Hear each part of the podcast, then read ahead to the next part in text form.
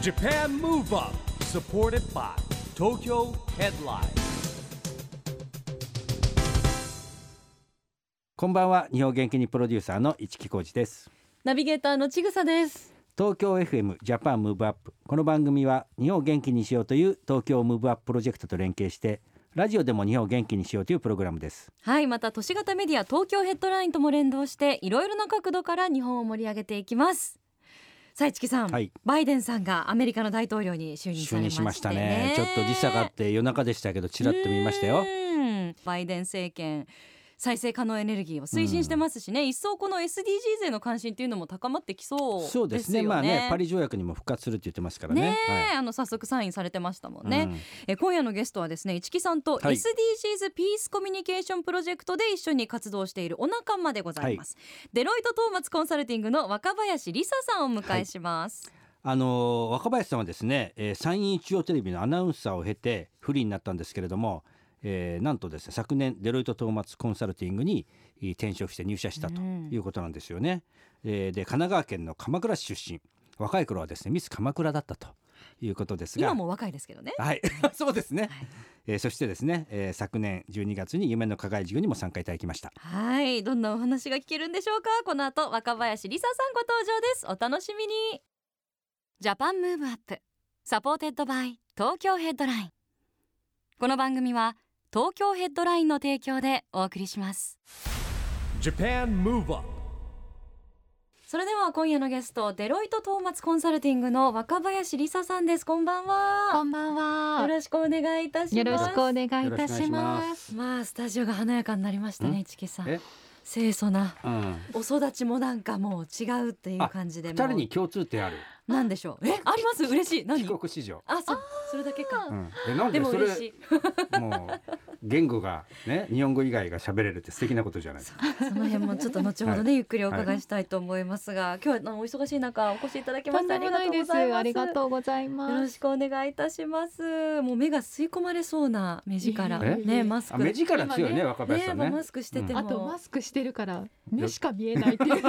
よりこう魅力がね引き立ちますけれども、えー、そんなお綺麗な若林さん昨年の夏までバリバリのニュースキャスターでいらっしゃいました。うん、さすがニュースキャスターっていう感じのえ？佇まいですよね。話し家としての共通点を感じますか？いやなんかもう尊敬します、日テレニュース24など担当されていたという報道だからね。ねえ。うん、あの報道の道はもう学生の時から決めていらしたんですか？そうなんですね。あの学生の時に学生キャスターを半年間やらせていただいて、うん。その時にあニュースって面白いなって、それこそあの海外にいるとニュースの会話って多かったんですよね。でも日本に帰ってきたらなくへてえで私がニュース出た時うんに友達がすごいその話をしてくれたので、ええあなんか自分がきっかけになってニュースに関心持ってもらえるって嬉しいなと思って、そこからですね。すごい真面目な学生ですね。いや。そう多分そのわずかな真面目な部分を今お話しました。海外はいつからいつまでいらしてたんですか？えっと小学4年生にアルゼンチンに行って、うん。その後ブラジルに行って、うん。高校ニューヨークで大学で日本に戻ってきました。すごいよ。あやっぱりさアルゼンチンブラジルで陽気なーねねあのね子供時代を過ごしてニューヨークですよ洗練された。えニューヨークで日本デビューすごいねこれ。あ なんで気分はもうラテンのノリが好きなんですよね。えー、ちょっと外ちぐさニューヨーク？ニューヨークですけども、私はもう4歳で日本に帰ってきちゃってるので、あニューヨーク住んでた時の記憶はほぼない。うんないんだ。でも小さい時ニューヨークだとねえすごい英語の発音とかもね、もしかしたらその時に吸収したもんがあるのかどうでしょうかね。でもあのアルゼンチン、ブラジルでまたニューヨークっていうのも全然違うカルチャーからうん。ね、うん。あの人柄からだと思いますけど、どこが一番あ,、はいあったなとか、自分のコアなとこは この国の影響が大きいかなとかありますか？そうですね。私基本人が好きで人と話すのが好きなんですけど、うん。それはやっぱりブラジルんですね。うん。道歩いてるだけで周りの人が話しかけてきてくれたのであ楽しかったですね。そこは大きいですね。はい。ね、いろんなこうカルチャーにね触れながら人生歩むっていうのもうん。いいですよね。あのその後ミス鎌倉になられたのはこれはいつ頃のお話ですか？それはですね大学生の時であのーそうなんです。鎌倉出身なんですけれども、うん。海外以外はずっと鎌倉なので、でこう鎌倉出身うのん。祖母がなってほしいっていうので、うん応募しちゃったの？応募してたんですよ。よくありますよね。ねえ家族が応募して。お姉ちゃんが勝手にとかありますよね、おばあ様が。そうそうなんです。へえなんで祖母が喜んでくれたことが一番嬉しかった。ね。はい見事ミス鎌倉に輝くっていうのもまたね、すごいですよね。ミス鎌倉になった時に副賞とかないんですか？なんか。あああるでしょうありましたました、うん。旅行券とか。旅行券えー。そう。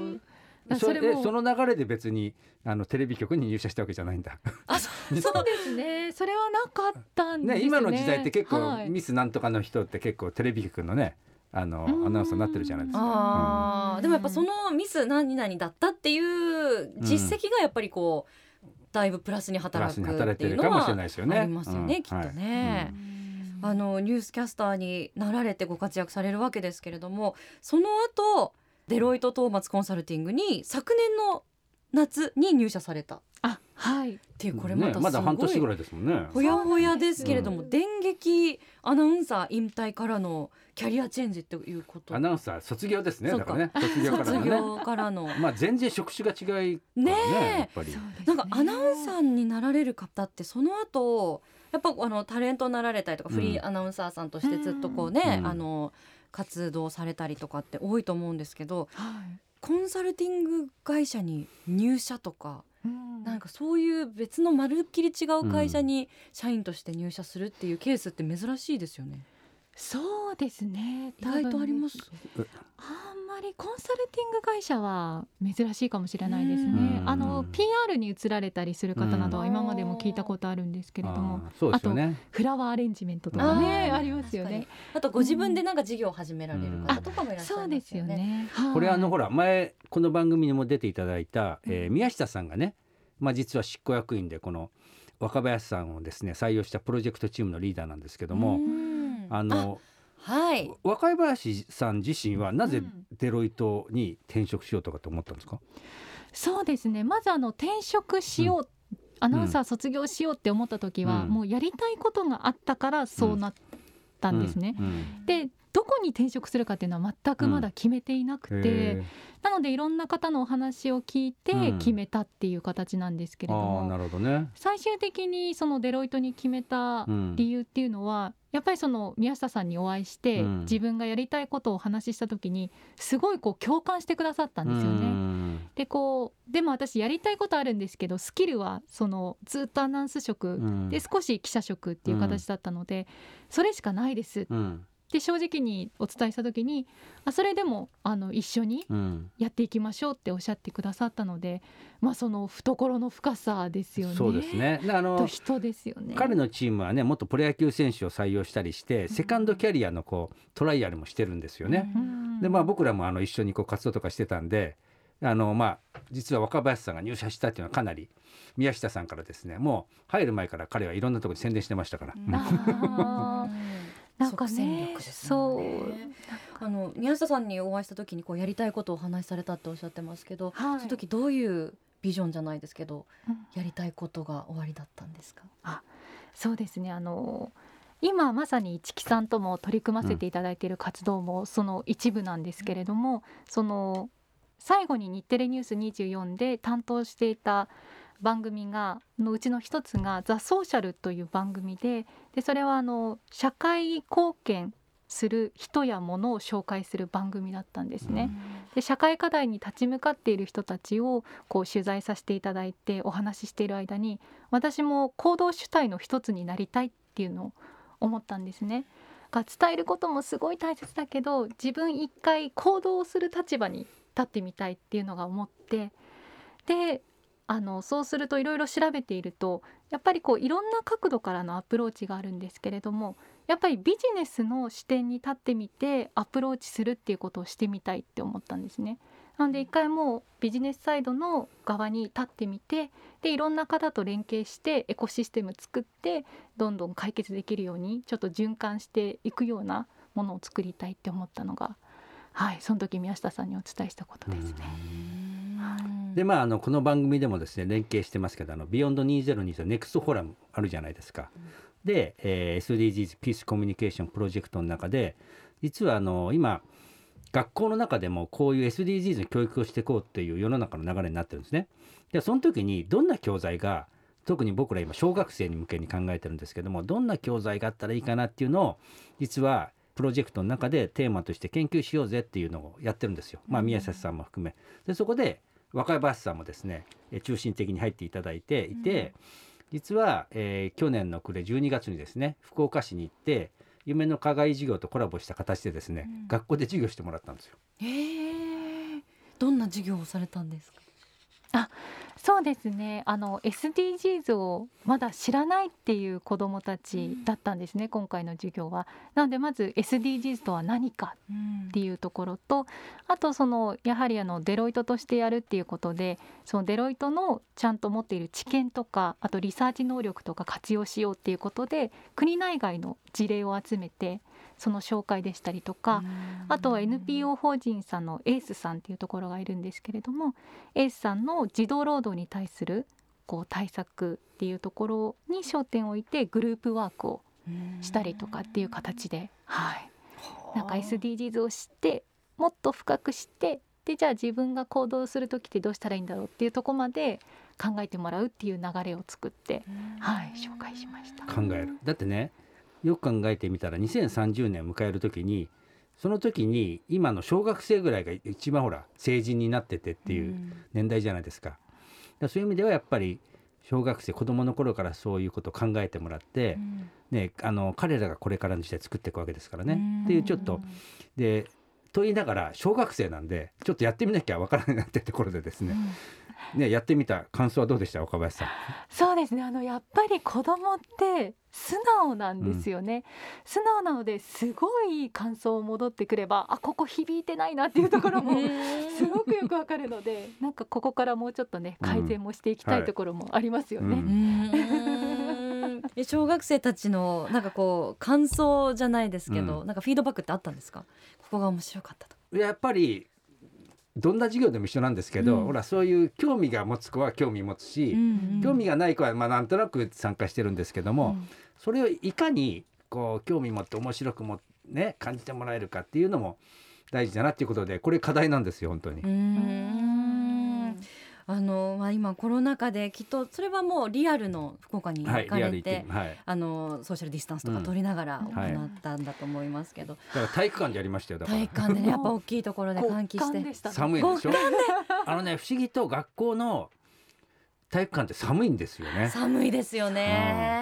で福岡市って福岡って暖かいイメージあるんですよ九州だから。でもさすがに冬は日本海なんですよ福岡って。ええ。だ太平洋じゃないから、うん。ね九州といっても結構寒いんですよね雪も降るしそうなんですよへープラス換気対策で窓が開いてたので。そう換気対策だから窓全開あーなんかみんな学んでくれたんですね、うん小学生がね。本当感謝です。あのコロナ禍でいうと若林さん本当のアナウンサー卒業してあの入社するっていうその、まあ、人生でいう大きなステップもまさにコロナ禍の中でされたわけじゃないですか。はいいろいろあのご苦労もあったと思うんですけどなんかこう最初入社した時にきっとあの普段みたいに自己紹介が たくさんの人にできなかったなかなかこう直接会えなかったりとか、うん。あのインスタ拝見してもアナウンサーのお仲間とリモートであなんか卒業式してもらってたりとか。はい。あの日常とはちょっと違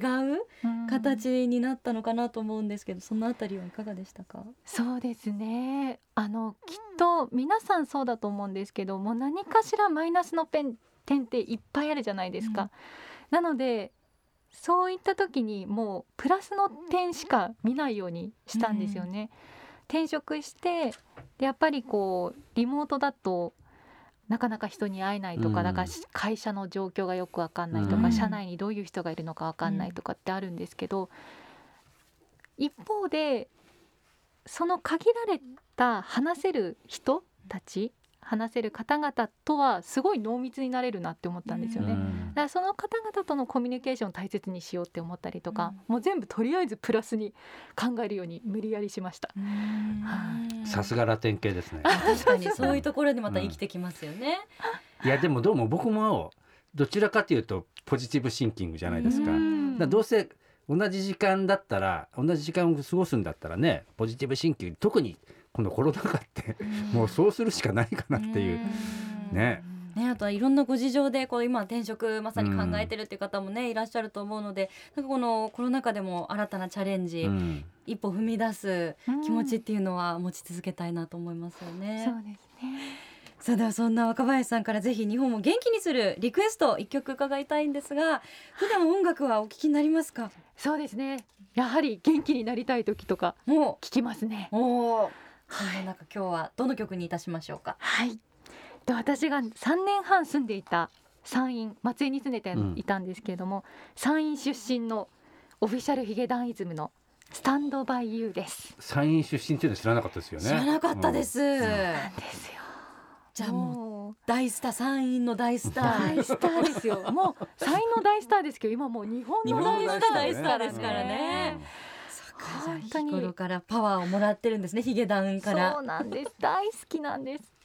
では若林さんからの日本を元気にする一曲でございます。オフィシャルヒゲダンディズムでスタンドバイユー。Japan Move Up 自然と左右に体動いちゃいますね、聞きながらね。はい。なってしまいましたがあのーお仕事行く時とか、うん。帰ってゆっくりする時とかに音楽はよく聞かれるんですか？そうですね。帰る時が多いですかね。えーはいでも今も鎌倉ですよね。あ、そうなんです。お住まいそうなんです。鎌倉なんですねじゃあ続きははいあそうか今は鎌倉はねいいですよね。いいですね今増えてるみたいですね。やっぱり移住する方が。ああでねだって出社しなくてよくまあちょっと遠いっていうところを除けばですね鎌倉は住みたい街っていうのはのその距離がちょっとこうスイッチオンオフ切り替えるのにちょうどいいって方もいらっしゃいますしね。そうそうなんです。おっしゃる通りで。そういう時のおはい供にもなっているんですね音楽が お送りしたのは若林さんからの日本を元気にする一曲オフィシャルヒゲダンディズムスタンドバイユーでした。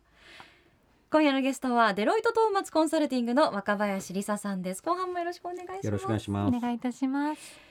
さああの先ほども少し SDGs のお話させていただきましたけれどもやっぱこうコロナ禍において SDGs の重要さみたいのも増してる感じがそうね。だからますよね。注目度も高まってますよね。いや結局まあ実は当たり前のこと言われてるんですけどもね国連が決めましたっていう中で言うとね結局このコロナ禍っていうのがあの日本だけじゃなくグローバルなコロナ禍になっちゃったじゃないですか。だから余計感じるようになりましたよね。やっぱり、えー人間の経済生活だけじゃなくてですねいろんなことを考えなきゃいけないんだなっていうことになってね。だって例えばあの、うん、いいいかどうか分かりませんけど空が真っ青になってだってヒマラヤの方もなんか見見えるとか、そういう自然環境には良くなってるわけじゃないですか。でも一方では人間生活には支障をきたしてるわけでね。でまさにこの SDGs っていうのは持続ね持続可能な開発だからこれを考えなきゃいけなくて思いますよね。ですようんね実際鎌倉の海もすごい綺麗になったんですよ。へー本当ですか？はい。なので、うんそういう景色を見るとね、うん思わされますよね。私たちの日々の行動ってうんどういう影響が出てるんだろうっていう。ねやっぱり自然ってこう癒されるし綺麗な方がいいわけですからね。うんでもそれになんか触れ触れたいみたいなのもあるし、ね本当にそういう意味でねいろんなことを考え直すきっかけにはなりますよね。一年でやっぱそんなに海も変わるんですね鎌倉のそうですね。だから一年も経たずにですよねうん。コロナになってう、ん。で鎌倉で私も散歩するようになったんですよね。うん。あのなかなか外に出歩けないので、はい山の方を散歩したりとかしてるんですけど、へー。山から海を見るともう海の色が前と全く変わっていて、うん。か数ヶ月でこんなに変わるんだという。う。ん。うん。だから我々も気をつければきっとねあの普段の生活しながらでも気をつけるところを気をつけたりすれば可能なんだっていうことですよね、うん。変化を起こすことはきっと。ねなんかあの時みたいに全部止めるっていうのはやっぱり難しいし、うん。経済活動っていうのは続ける必要があるので、うん。うんだからその接点ですよね。どこがこうお互いがミートできるポイントなのかっていうところをね探っていくいいきっかけにね、なればって思いますよね。ちなみにあの若林さんは海外でのねあの生活も長かったですしあの今でもお友達といろいろお話しされたりしますか？海外の。ああそうですね。でもそれこそ前はしてなかったんですけれども今回またフェイスブックでうん。お互いの安全を確認し合ったりとかっていうのはありましたうね。ん。あよかった。無事なんだ。と特に今ブラジルとかってうん。大変なので、うんそっちの大丈夫とかいうきっかけになりましたね。はい。い。あの SDGs の浸透度でいうと日本ってどう思いますか？他の世界と比べて。そうですねあの実際に SDGs 達成度ランキングっていうのが出てるんですけれども、う日本っていうのは2020年で17位だったんですね。うんでこれっていうのは17位ん？ってなるんですけれども、うん実はあの17位より上ってほとんどヨーロッパの国々でヨーロッパ以外の国ってニュージーランドだけなんですね。だから実はそのヨーロッパって SDGs がすごい、はい。あのうん。浸透している国々が多いので、うん。そこを除けば結構日本って頑張っているんですようん。ね。でなのでアジアで次が韓国が、うん。えー20位なので、はい、アジアの中でもいいんですけれども、なるほど。はい。そっかじゃあ17位でもなかなか検討してるんですね。うん。そうですうね。ん。一方でその日本ってその SDGs ネイティブって言われる若い世代はうん。少ないですよね、人口的に、ああなるほど。少子高齢なので、はい。なのでそこを鑑みると、うん。あのもうちょっともうあのランキング上に行けるのかなとかも思うんですけども、うん。やっぱり世代を超えてどうやって SDGs を浸透させていくかでみんなで行動していくかっていうところが、日本では特に肝になるんじゃないのかなってそうで思ってます。ね。はい。うん。本当にね今世代を超えてって話で出ましたけど僕らがやってる活動でもね実は小学生に向けても小学生の世代に向けても2030年どうなってってほしいですかって、うん。ね、そのためには何したらいいですかっていうことでやるんですけどもあの最近大学の授業も聞いてても同じようなことやってました。うん ある意味世代を超えてますよねだからね。だからテーマはね分かりやすく言うとテーマは一緒なんですよね。うんまあ誰でもできるしまあでも一人がやってもい意味があるかないかっていうことはまあ別としてねやっぱりこうね誰でもできるしでもなんていうかな一人でやってても意味があることないこともあるしみたいなこういろんなこう考え方がありますよね。うんでもあの今17位っていうことですけれども、う少しずつでもランクが上がっていったら。そうですね。そこが結構ヨーロッパの壁が高いというか、やはり実践している経験数も違いますし、うん。やっぱり17位あたりをずっとうん。SDGs だ達成度ランキングが出てからはずっとそこら辺の位置なんですよね。何が一番違うんですかね？そのヨーロッパのうん。していることと。ええまだ日本でできてないことっていうのは。あなんだろうね。やっぱりヨーロッパってそうは言っても地続きじゃないですか、うんうんだから影響を受けますよねいろんなところでね。日本ってやっぱ島国で周りが海だから、うん。あんまりまあ例えば移民問題もそうなんだけども、うん。あんまり感じないじゃないですか。うんあの各項目でもあの出てるんですね、うん。どれくらい達成できているかっていうので。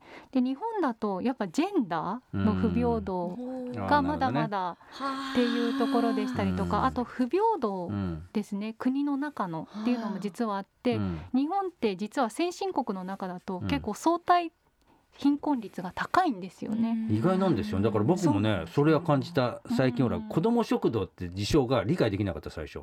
うん。この日本でですよ。うんあのご飯を食べられないお子さんたちがいるみたいな。そう実はそこって、あの特にメディアもリーチしにくい層うんではあるんですよね。うん。やなのでなかなか人に伝わらなくて、うん。あの貧困と貧困でない人のこの壁がすごい厚い。うん。なのでなかなかみんなの認知が進まないっていうことがあるんですよね。うん。うん。まずはやっぱりこう認知するところからそうですね、うん。第一歩は知ることですよね。はい。そうなの。だから教育だっていうことでうん。小学生にやろうとなるほど。なったわけです。ねあのこの後またその小学校いろいろ増やしたりとか、うんうん。あのコロナと付き合いながらですけれども、そういうご予定もおありなんですか？まずそう実験で始まったんであのまだ1回しかやってないですもんね。で、な中身はまさに今けんけんがくがくあの結構ねあの本当チームとしては世代を超えてうんやってますよね。そうですね、はい。これからねあの早稲田の学生の皆さんにも、参加してもらって。協力いただいて。はい。うん。よりパワーアップするということですね。わ、かりました。では改めてあの番組で全てのゲストの方にお答えいただいてるんですが若林さんの SDGs ピースコミュニケーション宣言というのをいただきたいと思います。はい、えー SDGs ピー。スコミュニケーションに向けて私若林梨沙は対話を大切に行動します。もうこの心は。すいません。すごい抽象的で申し訳ないんですけれども今まさにちぐささんがおっしゃってくださったようにまず知ることってすごい大切。でお互いを分かり合うことって大切なので対話をまず大切にすること。でその対話で終わらずにきちんと私もせっかく転職したのでどんどん行動に移していきたいなということ。です、はい、あありがとうございます。まあだからピースコミュニケーションもコミュニケーションですもん。うんだから実はす言葉では簡単なんですよね。うんでもグローバルになってくるとやっぱりあのほらあの言語の壁があったりとかうんいろんなことあるじゃないですか。うんまあそれをどうやって取り払っていくかということもね目指していきたいなと思ってますけど。うんあのやっぱり今転職のお話もねありましたけれどもやっぱこうあの社員になられたわけですけどでもやっぱりこうアナウンサーでらしたスキルとかご経験生かしてやっぱりこうたくさんの人の前で喋られたりとかそういうこともお仕事のうちでやられていくんですよね今後も。あそれともあんまりもう人前にはではおお見かけできなくなってしまうのでしょうか？そうですね。あの人前に出ることはもう一回引いてえー。スキルを磨いていこうっていう新しいスキルをね磨いていこうって思ってたんですけども結局ね授業させていただいたりとそう授業やかっぱり必要というか求めてしまいますよね。まあ、やっぱりほらあの表現方法でリアルとバーチャルと一緒でね、やっぱりあのそれをやっぱりわかあの得意分野はですね、えー活用させていただこうかなとこちらは思っております。そうですよね。その気持ちすごくわかります。せっかくねいらっしゃるからでいかがですか？そういう要望もあるんですけど。はいあの活用したいって思っていただけるならどんどんはい自分も活いいとこ用していきたいなって。思います。だからこれからあのねコンサルタントとしてそして今予定してるねあの子ども未来国連なんかもそうなんですけども、そしてほら若林さんなんて言っても英語ポルトガル語スペイン語喋れるんでしょ？そうですよね。まあ今今のところブ僕ら英語が喋れればいいなというこことでは考えてるんですけども、はい。ポルトガルとスペイン語も喋れる。ねえこれはあの使ってなくても忘れはしませんか？もうちっちゃい時からいらしたら。忘れます。忘れますか？忘。れます。あそこもちょっと音楽聴いたりとかして。あええあー。ポルトガルとかポルトガル語とかスペイン語の音楽を。そうですそうです、えーはい。じゃあ最新のそのちょっとヒット曲とかもちょっと知って出したりするんですか？あーもうね定番しか聞かないです。定番定番もわからないですね我々、ねポルトガル語とスペイン語の定番曲が何ブなのか。ラジルだったのボッサノバとかがあるので。はポルトガル語ブラジルはポルトガル語？いそうですそうです。そっかボサノバか、うん。ボはいサノバ。あのイパネマの娘とか。あなるほど。ー いいですね。合いますねまた。若林さんボサノバは聞いてそう。多分も確かに。う2人は英語スキルが上上位だからと思いながらあえて聞くんですけど英語の歌は何を聞けばいいですか？英語の歌は何を聞けばいいですか？英語の勉強に？英語の勉強に？そんなレベルなまあわかんないね2人はね。いやじゃあね。でも私ああのーそれこそ英語学び始めた時はうん。バックストリートボーイズとか、えおーおいいじゃないですか、えー。バックストリートボーイズいいじゃないですか、聞いてました。知ってますよね。知ってる。あグループ名は知ってるよいいじゃないですか。We Are the World 見て勉強してるぐらいかな僕。時代背景時代背景。がそうなんですね。あーでもやっぱ努力もだってさキープするにはち必要なみにここにあの台本にあるんですけどこれ僕は受けたことないんですけどもうん、はい。 TOEIC 975点ってすごいんでしょ？えっ、と、うん、1000点満あ990点満点ですよね。でそうですね。ほほぼ満点じゃんだってもう。どういうことですかこれ。そうなんですよ。いやよく。僕はあの受けたこと一回もないんですよ。ええ付属校で受,、験も大学受験もなく来て英語勉強してても別にこんな試験受けようと思わなかったんで僕らの世代って英検ぐらいしか分かんないもんだって。今みんなこう受けるんですよねそうです。ね。今トイックが結構メジャーですよね。そうですね。あとはまあトーフルとかもありますよね。ちぐささんは？私受けましたよ、うん TOEIC 何点だったかな965点だったと思う本当？すごいじゃん。でもでもちょっと待って965点ってそれもすごいよ。いやでもあれなんですよね。なんかもう住んでたらあれなんですよ。え？もう集中力の問題。なんか日本語のうん。一木さんが今、うん。日本語の授業、日本語のテストを、もう100問ずっとこう集中して、うん。もうすごいスピードで解かなきゃいけないみたいな。うん感じです、うん。だから、うん。日本語喋れてもやっぱ集中力ですよね。多分若林さんうもん990点満点だとしたら、絶対満点取れるんですよ。うん。だけど集中力の問題ですよね。そうなんですよ。うん。だから英語がある程度話せる人は、まあの集中力正直があればあれば。大丈夫あじゃあじゃあ僕はちょっと問題外ですね。そうですね。石木さんの場合はちょっとお勉強が必要になるかと思いますがそうですねいやじゃあもう海外経験が長い帰国子女とかだったら大丈夫です。受けるのやめときます。でも今あの結構重要ななんか就職とかする時とかね、そうでしょ？あの見られる点って聞いやきよかった僕時代が違ってよかったと思っちゃういう時はもう必ずね僕あの理系ですからっていうね。ごまああかすそうか。建築ですもんね。建築理系ですそから。れずるいないいや私理系になりたかったです。私も理系になりたかったです。え？なんで？なんか理系の人ってそれだけでなんかちょっと尊敬しまうん。す尊敬します。してないじゃんだっていやでも理系の部分では尊敬してる。あそう？高校生に戻れるなら理系になりたいですもんあそう。理系じゃん。まあ理系ってもいろいろありますからね。うん。うん今まあ例えばほら早稲田生命医学部ってあ生命医学部って人気でね。いろんなこう材料とかを研究してるわけ。僕も横で大学生見て何してんのって思う。なんかこう機械の中に入れてて、きゅ恐竜の卵でも孵化させてんのかなと 思ったけどなんかこう材質のやつをこう配合して入れて、えなんかこう何日間かつけつけとくんじゃない？入れとくんだって。ってやってて、え。ーすごいなとこんなの。でもそのこうトライアンドエラーをどんどんしていくのが。してるんだよねずーっと。実験ですよ実う験。実験をもっとしたかったです。学生時代に。あはあ。白衣を着たかったです。あ それはお医似合いそう者あのあんまり白衣着てないよ今の実験。着た方がいいですよあれ。四割五割増しぐらいかっこよく見えますよね,、まあね。うん。イメージはね。ね。何の話か分かんなくなりましたが、すいません。若林さんあのまだまだ新しいチャレンジが始まったばかりでいらっしゃいますけどぜひあのもう直近のでも今後のでもいいんですけど何か目標があればうんデロイト・トーマツコンサルティングでこういうことをこれからやもっとやっていきますとか、うん個人的にこれチャレンジしたいですっていうことがあれば最後にお聞かせください。はい。いやせっかく SDGs 事業のお話が出ましたので、やっぱりこれをですねもうちょっとあのーみんなに響くようなうん。コンテンツにもっともっと磨きあ磨き上げて。ね。う ん磨き上げて。でしかもそれもねいろんな人に関わってもらいながら、それこそ世代超えた形で作ってで広めていきたいなって思ってます。そうだよね。よく考えたらそういう中にまあ作り上げていく時にいろんなパターンを作ってってよくほら僕らでも話すじゃないですかその中に例えば EXILE さんのダンス語があったりしてもいいんだよね。例えばねうんなんかそう子供たちなんかこう見ててウキウキしちゃうかもしれないねう。んなんかキャプチャーのとこダンス語でウサが出てきてるとか。今ね デジタルでいろんな可能性ありますしね。そうそうそうあの若林さん子どもたちのデジタル教育にも力を入れてらっしゃるんですよね。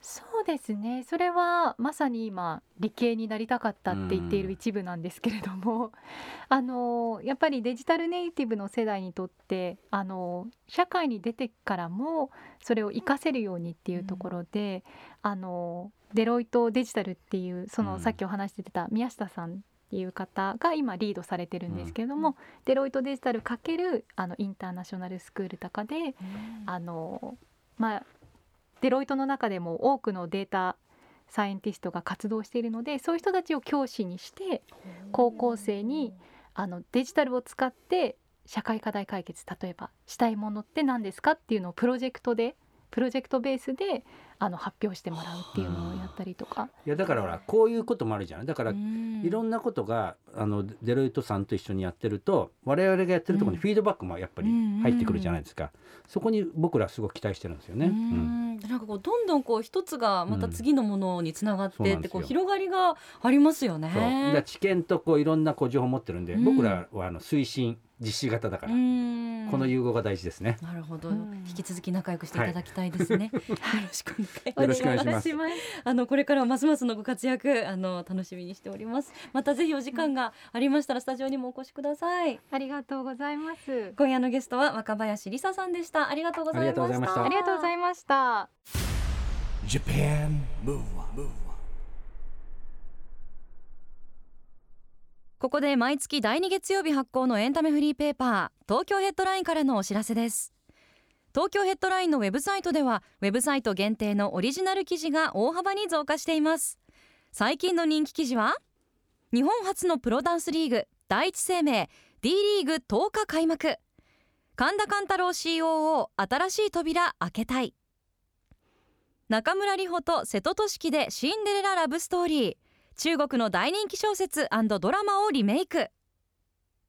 平手友梨奈この先どういう選択をするかわからない。 GENERATIONS 関口メンディーのメンディーのコラムンディ第21回読書の仕方などがよく読まれていました。その他にもたくさんの記事が毎日更新されていますのでぜひ東京ヘッドラインウェブをチェックしてくださいね。今日はデロイトトーマツコンサルティングの若林理沙さんに来てもらいましたけどもあのねまあ僕はいつも最近活動を一緒にしてるんでですね、うん。えー思うことがあるんですけれども、まあ、非常にねあの世代を超えても優秀な方ですしなんかねあの一つのものに向かって活動力ありますよね。うん。本当にあの日頃から自分がうん。いかになんか何も考えずに生きているかっていうのをこういう方にお会いするとなんかねそうなんですか？みて思いますね。お。互い帰国子女同士だったのに。いやーもうそんなのちゃんと考えて、うん。なんかその帰国子女であることを生かして、社会のためにうん、何かこう還元しているという素晴らしさ。何言ってんですかちぐささん。この番組自体がまあ還元してるんですよ。そうですよね。そういう方々のお話を伝えるとい そう我々重要な役目を果たしてますよね。果たしてます。引き続き頑張っていきたいと思います、 Japan Move Up 今週はお別れのお時間ですが次回も元気のヒントたくさん見つけてお伝えしていきますよはい、これからもみんなで知恵を出し合って日本を元気にしていきましょう。はい Japan Move Up お相手は一木広治とちぐさでしたこの後も東京 FM の番組でお楽しみくださいそれではまた来週来 Japan Move Up Supported by 東京ヘッドライン。この番組は東京ヘッドラインの提供でお送りしました。